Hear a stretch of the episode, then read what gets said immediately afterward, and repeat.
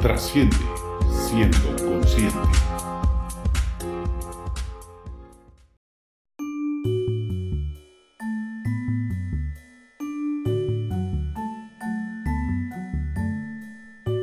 El gato, cuando vio a Alicia, se limitó a sonreír. Él parecía tener un buen carácter, pero también tenía unas uñas muy largas y muchísimos dientes, de modo que sería mejor tratarlo con respeto.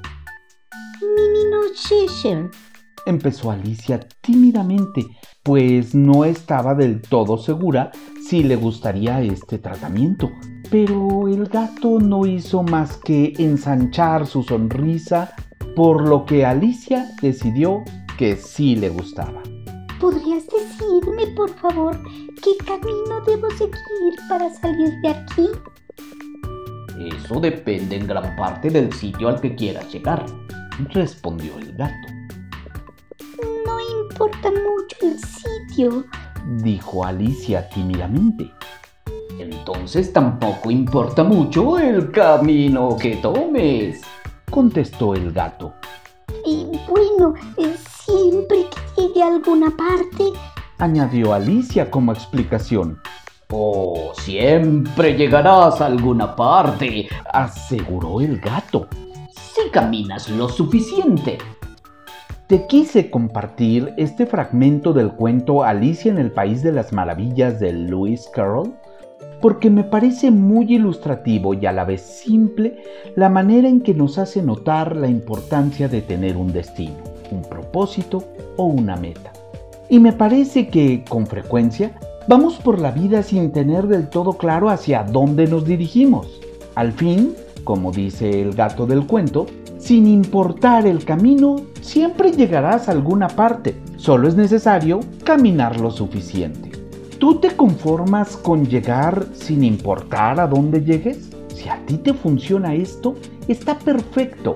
Sin embargo, me parece que a veces tenemos la ilusión de que hemos decidido vivir así nuestra vida, cuando en realidad no hemos tomado ninguna decisión. El ingrediente principal de la toma de decisiones es la conciencia. Así que si decides dejarte llevar por el camino y sorprenderte por los destinos que encuentres, es un requisito que lo hagas conscientemente. ¿Lo haces así? De lo contrario, vives en la ilusión de que tomas decisiones. Por otro lado, tener un plan perfectamente establecido que te permite tener el control de cada paso que das y el destino hacia el cual te diriges, mm, a mí me parece que es solo otra ilusión generada por la falta de conciencia. Y un gran generador de úlceras y caídas de cabello. Seguramente te estresarás cada que algo está fuera de tu plan. Y probablemente, muy probablemente, serás un gran generador de estrés en aquellos que te rodean.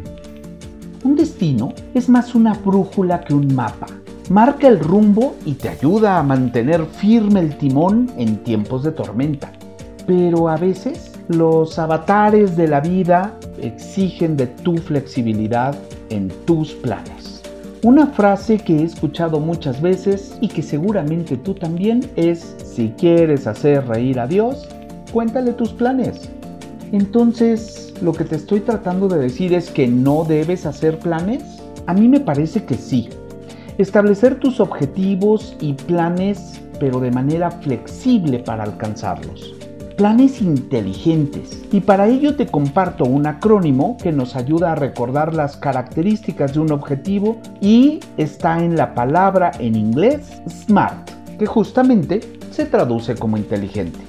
La S de SMART se refiere a specific o en español específico. La idea es que establezcas objetivos claros y sin ambigüedades. La M se refiere a medibles, es decir, cuantificables, con indicadores que te permitan saber si los alcanzaste o no. El que sea realista lo que te propones se asocia con la A de alcanzable. que los objetivos que te propongas impliquen un desafío que te motive y genere satisfacción cuando los logres, es un aliciente para trabajar en ellos. Y esto es la R de retador. Ten en cuenta que es muy importante que lo alcanzable esté en balance con lo retador. Sí que tengas que esforzarte y que valga la pena el esfuerzo, pues sabes que es factible lograrlo. La T del final se refiere al tiempo y es tan simple como ponerle una fecha límite para cumplirlo. ¿Te parece una manera inteligente para que establezcas tus objetivos? Pues te voy a proponer que los hagas aún más inteligentes. Y siguiendo con nuestro acrónimo en inglés, los haremos entonces Smarter. La E se refiere a equilibrado. Es simple hacer objetivos SMART, ¿sabes? Pero cuando trazas varios objetivos y tienes todos estos juntos que cumplirlos y en los diferentes ámbitos de tu vida, la pareja, el trabajo, amigos, familia, tú mismo, la sociedad, es común que ya todos juntos se contrapongan entre sí y no sean alcanzables. Hacerlos smarter es buscar que estén equilibrados, equilibrados entre ellos y que generen balance en los diferentes aspectos de tu vida. Ahí tienes la E de Smarter. Y ya solo nos queda la R de recompensados. ¿De qué manera te vas a premiar cuando logres tus objetivos? ¿De qué manera te premias hoy cuando los logras? Yo te sugiero que incluyas en tu plan una manera de reconocer tus esfuerzos, que te des una gratificación por lograr tus objetivos, que disfrutes de tu éxito. Alicia nos enseña que es importante tener claro un destino para poder elegir mejor el camino. La vida te enseña la importancia de ser flexible y ahora tienes un método para que tus objetivos sean no smart, sino smarter. Y ya con esto solo me queda compartirte una reflexión personal asegúrate de dejar suficiente espacio en tus planes para permitir que la vida te sorprenda. Soy Roberto G. Martinel y te invito a trascender siendo consciente.